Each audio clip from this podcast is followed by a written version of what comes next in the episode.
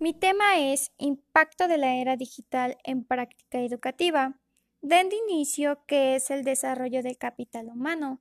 Permite trabajar en la innovación para lograr un crecimiento sustentable.